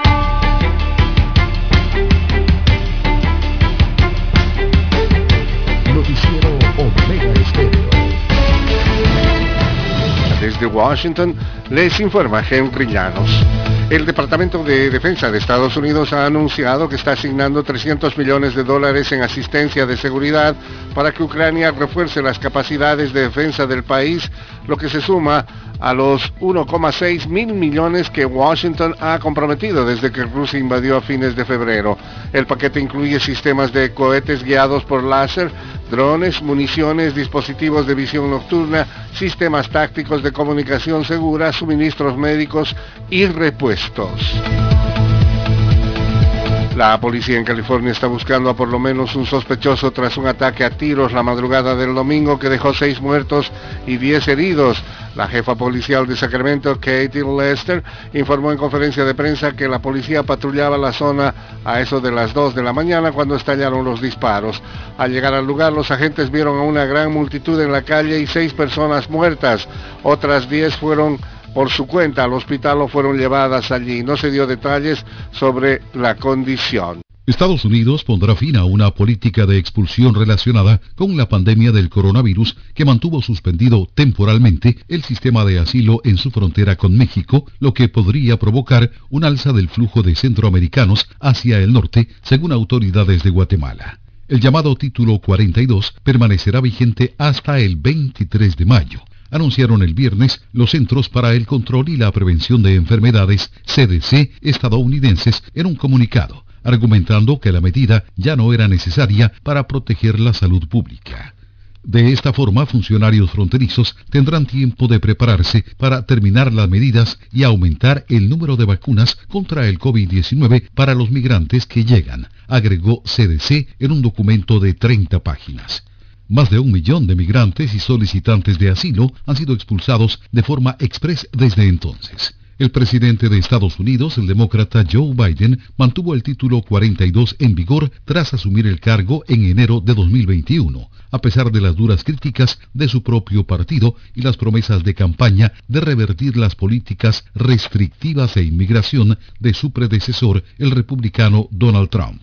Los republicanos criticaron a Biden esta semana, diciendo que levantar las restricciones pandémicas alentaría a más inmigrantes a ingresar ilegalmente en un momento en que los cruces fronterizos ya están batiendo récords. Tony Cano, Voz de América, Washington. Tras el balotaje para elegir al nuevo presidente de Costa Rica, Rodrigo Chávez lideraba los primeros resultados oficiales y en un discurso el domingo por la noche llamó a la unidad para enfrentar los problemas del país. Con más del 96% de las mesas escrutadas, el exministro de Hacienda y candidato del Partido Progreso Social Democrático había logrado el 53% de los votos frente al 47% del expresidente José María Figueres del Partido Liberación Nacional, quien al poco tiempo reconoció su derrota. Un alto funcionario de un tribunal permanente de alcance universal visitó e hizo un importante anuncio en esta nación latinoamericana con pésimos antecedentes en materia de derechos humanos. En declaraciones conjuntas con el presidente Nicolás Maduro durante una visita oficial que inició el martes, el fiscal de la Corte Penal Internacional, Karim Khan, anunció que abrirá una oficina en Venezuela. Es un paso muy importante, muy significativo, no es algo de cara a la galería. Por su parte, el presidente Nicolás Maduro dijo que su gobierno es el primer interesado en que haya justicia. Venezuela va a contar ahora con esta oficina que nos va a permitir un nivel de diálogo efectivo, en tiempo real, más eficiente y un nivel de asistencia técnica. Carolina alcalde Voz de América, Caracas. A medida que agencias de reasentamiento de refugiados de Estados Unidos y organizaciones sin fines de lucro de todo el país se preparan para ayudar a los ucranianos que huyen de la invasión rusa, miembros de comunidades religiosas encabezan las labores para dar la bienvenida a los desplazados. En el sur de California, pastores y laicos se están apostando en la frontera con México, ondeando banderas ucranianas y ofreciendo comida, agua y oración. En todo el país, diversos grupos se están preparando para brindar apoyo de largo plazo a los refugiados. Y mientras eh, crecía la indignación extranjera ante las pruebas de posibles ejecuciones y otras atrocidades de las fuerzas rusas en Ucrania, la ministra alemana de Defensa dijo que Europa debe considerar en aumentar sus represalias sobre Moscú, boicoteando sus exportaciones de gas, una medida que implicaría asumir un golpe económico y los líderes europeos habían evitado por ahora. El primer ministro de Japón, Fumio Kishida, dijo que condenan firmemente los ataques contra civiles tras los reportes sobre cuerpos encontrados con marcas de tortura en las zonas abandonadas por fuerzas rusas. Desde Washington vía satélite y para Omega Estéreo de Panamá hemos presentado Buenos Días América. Buenos días América, vía satélite, desde Washington. Omega Estéreo Noticias.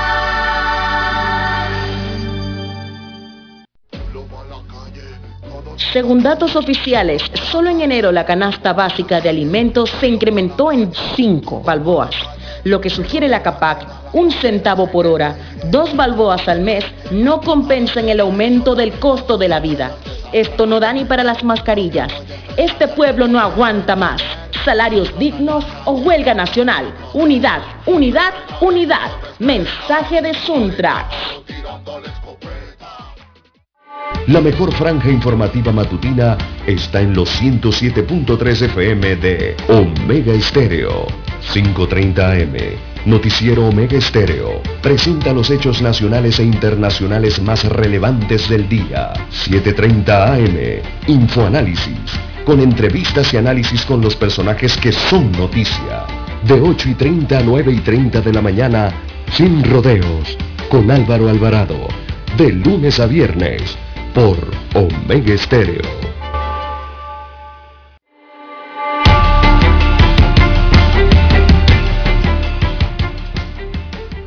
Bien, seguimos, son las 7, 7 minutos. Buenos días, Panamá. 7, 7 minutos en su noticiero Omega Estéreo. El primero, con las últimas. Oiga, don César, recibí una queja aquí. ¿De quién? De un oyente. ¿Por qué? Del 2865 que dice, buenos días, don Juan y don César Lara. Les escribo desde Capira. Soy un oyente de todos los días. Es para una denuncia, ya que en el colegio IPTC de Capira no dieron clases presenciales las primeras tres semanas. Y ahora solo van los estudiantes unos días sí y otros días no. Y se supone que eran clases normales.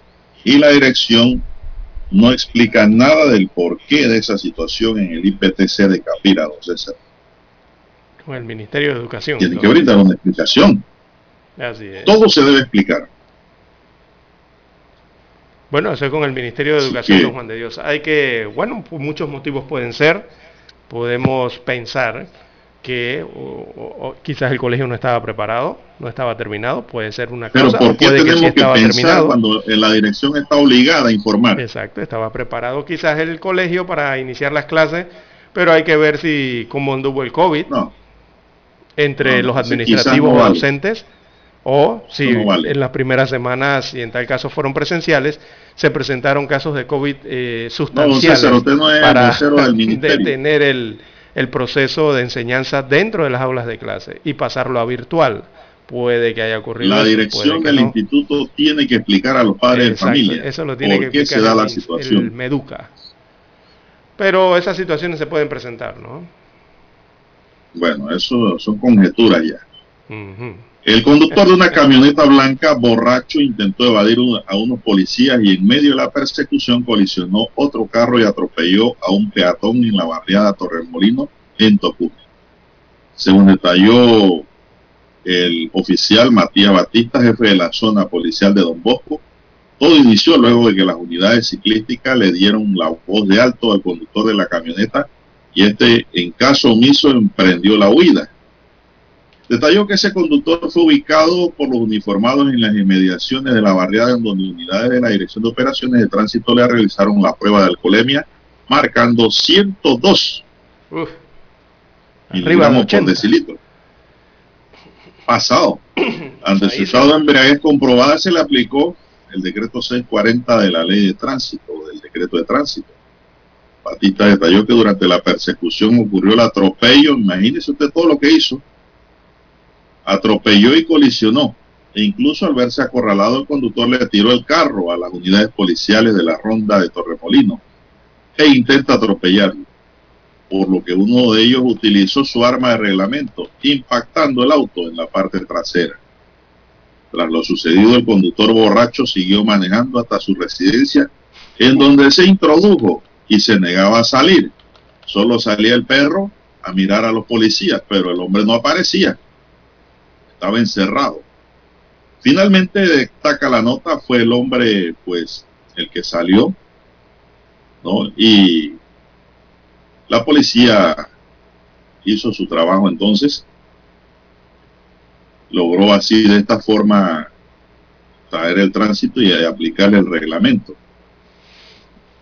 Esto ocurrió ayer, amigos. Mire todo lo que se pudo haber provocado, don César, por irresponsabilidad, por negligencia. Sí. Atropelló, casi mata a uno. Imagínense, que es peor que me pongan una boleta por estar borracho. Mire, colisionó otro carro. Ya los daños a lo mejor están por encima de lo que debe pagar de multa por la boleta. Y no conforme con eso le tira el carro a los policías. Y ¿Qué pasa si los mata? Se da la fuga. Y encima de eso, entonces un policía dispara y le pega el carro por detrás. ¿Qué pasa si esa bala entra por el vidrio trasero y le pega en la cabeza? Todo lo que se provoca por una irresponsabilidad de momento. Por Y que se eh, puede suceder ingerir bebidas alcohólicas antes de conducir. Bueno, eso es lo que nos dice el reglamento, pero hay gente que, Lara, son más testarudos que, que el burro de Sancho. Así que no se puede. A este le va a caer el peso de la ley. Sí, Se va para seminario, licencia suspendida por seis meses, multa. Multas por Cuidado que el carro se lo llevan por casa fuga, una por eh, conducir en estado de ebriedad, por desatender Hombre. señales, por darse a la fuga, por, oiga, no qué hacer. cantidad. Y ahí está cara esa, Esto esas se trae multas. a, a la noticia para que tomemos conciencia y sepamos lo que debemos hacer y lo que no debemos hacer. Para empezar, no hay que tomar. No hay que tomarlo, César. Si usted va a una fiesta, usted no tome. Y si toma, que tome agua. Tome, qué sé yo, soda. Y si tiene conductor designado, bueno, amén. Allí no tiene problema. Y ahí no hay seguro que lo salve. No, que va, no, aquí no hay problema. Mire, todo, toda la, la cadena de desgracias que Por eso digo, el seguro no lo va a salvar. terminaron en algo terrible que provocó este conductor. ¿Hasta cuándo esta lucha? Con la gente que no aprende. Así es. Son las 7:13 minutos, don César. Tenemos pausa, don Roberto, que cumplir para... eh, Vamos a esa pausa. Así es, el bloque final entonces del noticiero. Noticiero Omega Estéreo. Problemas de tierra, accidentes graves, reclamos a aseguradoras, incumplimientos de contratos, reclamos de herencias, todo asunto civil y penal, consulte al 6614-1445. Ahora contamos con el servicio de asesoría, confección de pliegos de cargos, impugnación y defensa en materia de contrataciones públicas. 6614-1445. Licenciados Juan de Dios Hernández Sanjur y Belkis Hernández Díaz. 7:30 AM. Infoanálisis, con entrevistas y análisis con los personajes que son noticia. La mejor franja informativa matutina está en los 107.3 FM de Omega Estéreo, cadena nacional. Desde los estudios de Omega Estéreo, establecemos contacto vía satélite con la voz de América. Desde Washington, presentamos el reportaje internacional.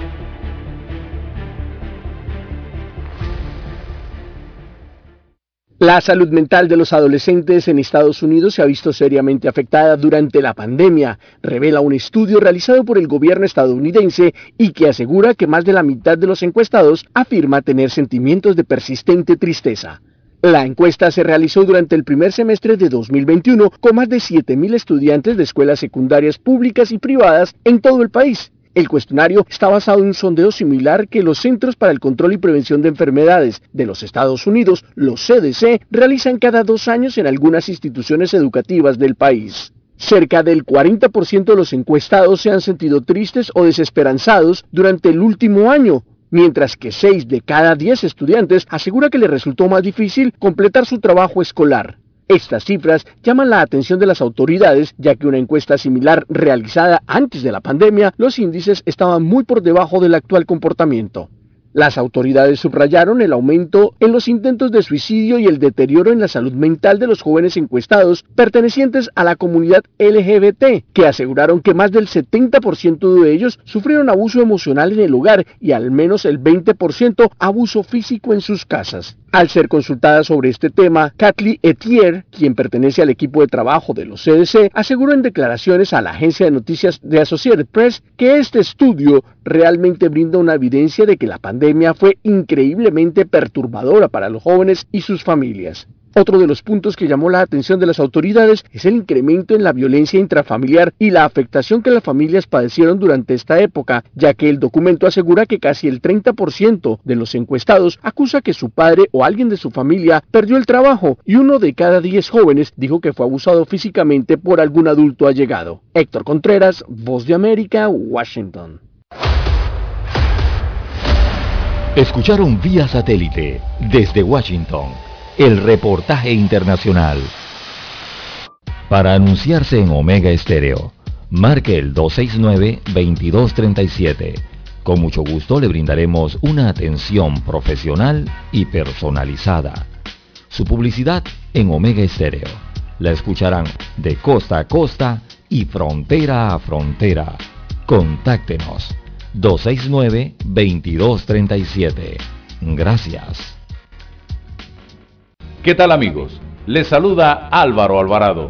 Quiero invitarlos para que me acompañen en mi nueva casa, Omega Estéreo, donde estaremos hablando sin rodeos de los temas que interesan a Panamá. De lunes a viernes, de 8 y 30 a 9 y 30 de la mañana. Sin rodeos, con Álvaro Alvarado, por Omega Estéreo. Noticiero Omega Estéreo.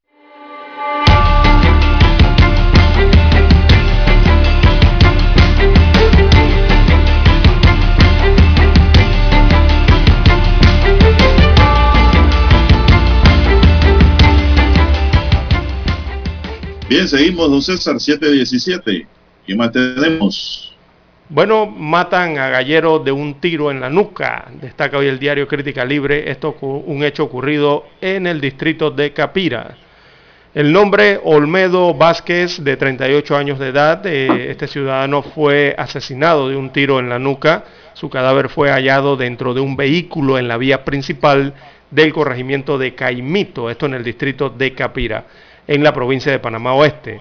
Vázquez iba de madrugada eh, rumbo a su casa luego de participar en, en, desafíos de gallos, ¿verdad? Venía de una gallera. Su cuerpo estaba en su automóvil sedán color verde, que tiene una placa en la parte frontal con la impresión El Patrón, la placa de la defensa, ¿no?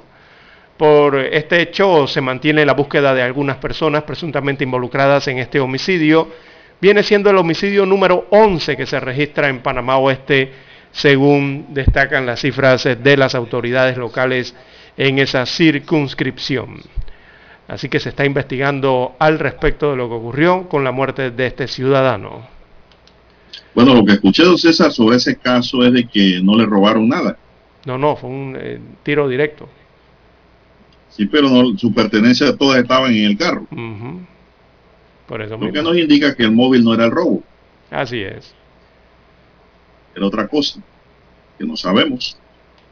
Bueno, el tercer Tribunal Superior de Justicia de Panamá confirmó la sentencia número 45 de 30 de mayo de 2011. Imagínense usted, César, diez años después, dictada por el juzgado noveno civil que declara la comisión de prácticas monopolísticas absolutas y relativas por parte de los agentes económicos Petrolera Nacional, Shell Company, Texaco, ESO, Standard y Petróleo Delta.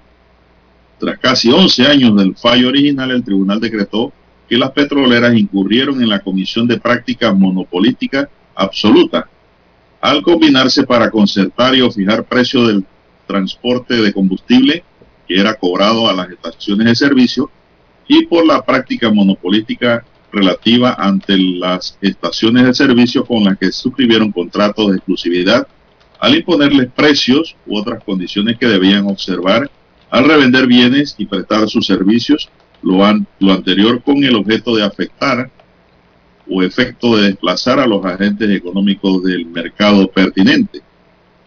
La defensa legal de una de las empresas petroleras anunció recurso de casación ahora contra la decisión del 8 de febrero de 2022. A cada uno de los agentes económicos encontrados culpables se les puede multar con hasta 150 mil dólares de sanción o multa. Al ser agotada la instancia, la Autoridad de Protección al Consumidor y Defensa de la Competencia podrá imponer sanción administrativa a favor del Tesoro Nacional según lo dispone la ley por práctica monopolítica absoluta y relativa contra cada una de las empresas petroleras. La demanda judicial que da origen al fallo fue interpuesta por el entonces o la entonces Comisión de Libre Competencia y Asuntos del Consumidor, CLICAC, así se llamaba antes. Bueno, así ellos demandaron, ahora se llama CODECO en el año 2022. Cambió el nombre. 11 años después, entonces. Más de una década después. Y aparte de eso, ahora viene una casación. Más tiempo aún. Más tiempo. ¿Qué tiempo demorará ahora la sala civil de la Corte en resolver esta casación? Barbaridad. Eh, esto, esto no pasa en Estados Unidos. Eso pasa en Panamá nada más. Y esas son las cosas que hay que empezar a cambiar desde el 2024 para adelante, señoras y señores. Esto no puede seguir. Estamos en un estado de juega vivos. Y de que el que tiene más saliva traga más harina. Eso no puede ser. A pesar de que muchos me digan a mí un soñador. Pues, bueno, para el análisis de las prácticas monopolísticas. Nacen con sueños. Relativas a los combustibles. Son las 7.22 minutos. Así es, don Juan de Dios. Bueno, también hay que informar que hacia el oriente del país eh, los Bonam, don Juan de Dios, escogieron a su cacique. En este caso es una cacica eh, la que escogieron. Así que la joven dirigente originaria Aulina Ismare Opua fue escogida como la nueva cacique o cacica nacional Wonam. Esto luego que se celebrara el Congreso Ordinario de ese pueblo. Esa elección se dio en Taimatí, Sémaco, donde moradores y delegados de todas las comunidades del territorio Wonán se presentaron y ubicaron eh, en las filas correspondientes a los dos candidatos a cacique que aspiraban, que eran Aulina Ismare Opúa y Diogracio Puchicama, el cacique saliente. Así que perdió el cacique que tenía el poder y ahora entra esta joven dirigente eh, Opúa. Así que se escoge entonces el cacique, eh, recae este cargo en una mujer como máxima líder, allá en el oriente del país. Así que Aulina Ismare Opúa venció a Diogracio Puchicama. Así es. Ah. Ahí no participó a Corizo, ¿no? no, no. no fue selección. No, no estuvo dentro de ellos, estaba entre dos nada más. Ah, bueno, menos mal. Son las 7.24 minutos, señoras y señores, 7.24 minutos en su noticiero Omega Estéreo, el primero con las últimas. Bueno, don César, eh, continúan los accidentes de tránsito por todas partes. Estaba viendo que un motorizado de la policía también se accidentó, don César un vuelco también terrible. ¿eh? Otro motorizado perdió la vida este domingo en la carretera nacional que conduce desde Atalaya hacia el distrito de Mariato, aumentando las cifras de 10 las víctimas fatales por accidentes en lo que va del año en la provincia de Veraguas. De acuerdo a las informaciones suministradas, en menos de cinco días ya suman dos los conductores de motocicletas que han muerto a consecuencia de accidentes de tránsito en diferentes vías en el sector de este país. El primer caso ocurrió en la comunidad de La Garciana, en Montijo, y este segundo en la comunidad de La Loma, en el corregimiento de Quebro, distrito de Mariato, donde pierde la vida un motorizado residente en ese sector, cuya identidad no había sido revelada por las autoridades. De manera extraoficial se informó que el fallecido en el aparatoso accidente era un hombre de unos 40 años, quien perdió el control de la motocicleta y se volcó en el sitio conocida como Loma Quebro, en el distrito de Mariato, muriendo de manera instantánea en el lugar. Bueno, estos son dos muertos sucesivos, Lara, en Veraguas. Porque también el fin de semana se informó de otro motorizado que perdió la cabeza, Lara, del golpe en, la, en Azuero. Un accidente de moto fatal. Y otro que ocurrió acá en Panamá, en el área de Villalobos, Pedregal, en donde un motorizado se estrella con un bus y muere instantáneamente. Entonces. Así que están muriendo muchos motorizados. ¿Qué está pasando, entonces? ¿Hay demasiadas motos o demasiado descuido en el manejo? Bien, son las 7.26 minutos en su noticiero, el primero con las últimas, noticiero diferente para gente pensante, don César. Así es, 7.27 minutos de la mañana en todo el territorio nacional. Bien, y eh, un caso que llamó también la atención, sobre todo en las redes sociales, y que también fue denunciado, eh, fue el caso del ex alcalde de Panamá, Bosco Ricardo Vallarino. Eh, él alegó durante el fin de semana que fue blanco de una agresión física y posible intento de chantaje por parte de una mujer llamada Sofía, que aducía ser su vecina y le pidió un aventón en su carro. Así que en el video en las redes sociales se muestra a el panameñista que narró que esta mujer le solicitó la acercar hacia un punto entre la vía Brasil y calle 50. Y bueno, la denominada Sofía le dijo que conversó con él y después eh, don Juan de Dios le solicitó algún dinero. Entonces lo que ocurrió allí es que el panameñista, el exalcalde, al ver la situación, encendió la cámara de su celular, don Juan de Dios, y la mujer optó por eh, taparse y entonces pidió 20 balboas. Y allí se presentó una situación. Así que esto ha sido denunciado por el alcalde Bosco Ricardo Vallarino, sobre todo por lo que ha acontecido en las redes sociales respecto a esta situación vivida por él. Un caso muy extraño. Primera regla, usted no debe subir extraños a su vehículo. A su vehículo, exactamente. Arrancando por ahí. Segundo, la mujer estaba en el carro tapándose con una hoja de papel y él estaba muy tranquilo filmando. Dice que le quitó los anteojos y que le intentaba arrebatar una cadena de oro. Bueno, lamentable el hecho. Se nos acabó el tiempo, dice Roberto. Roberto Antonio Díaz nos acompañó en el tablero de controles. En la mesa informativa les acompañamos César Lara y Juan de Dios Hernández Sanur. Gracias, señoras y señores, por su atención. Sigan escuchando Mega Estéreo porque ya viene el equipo de Infoanálisis. Hasta aquí